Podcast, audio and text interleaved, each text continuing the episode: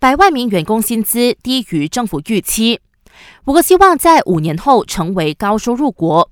不过，截至二零二一年，我国七百万名私人界的员工当中，有一半的人月薪就低于两千两百五十令吉，这和政府想要达到的两千七百令吉目标还有一段距离。经济部长拉菲兹强调，这就是政府必须通过渐进式薪金制度来干预私人界的薪水，否则打工一族的薪金问题可能都无法改善。不过他说，政府不会强迫雇主调薪，而是会通过津贴的方式，让他们自愿提高员工薪水。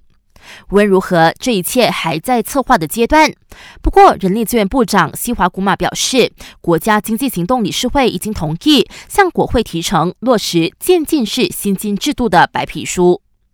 国会一连六天召开特别会议，检讨第十二大马计划中期报告后，昨天以声浪方式通过了这份报告。上议院主席丹斯里旺朱乃迪表示，特别会议结束后，下一次国会复会的日期将会另行通知。那各位请注意，雪龙地区又要治水了。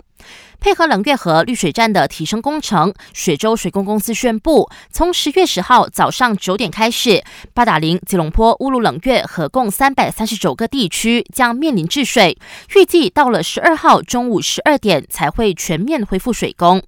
这也意味着雪龙居民会有两天没水用。感谢收听，我是维言。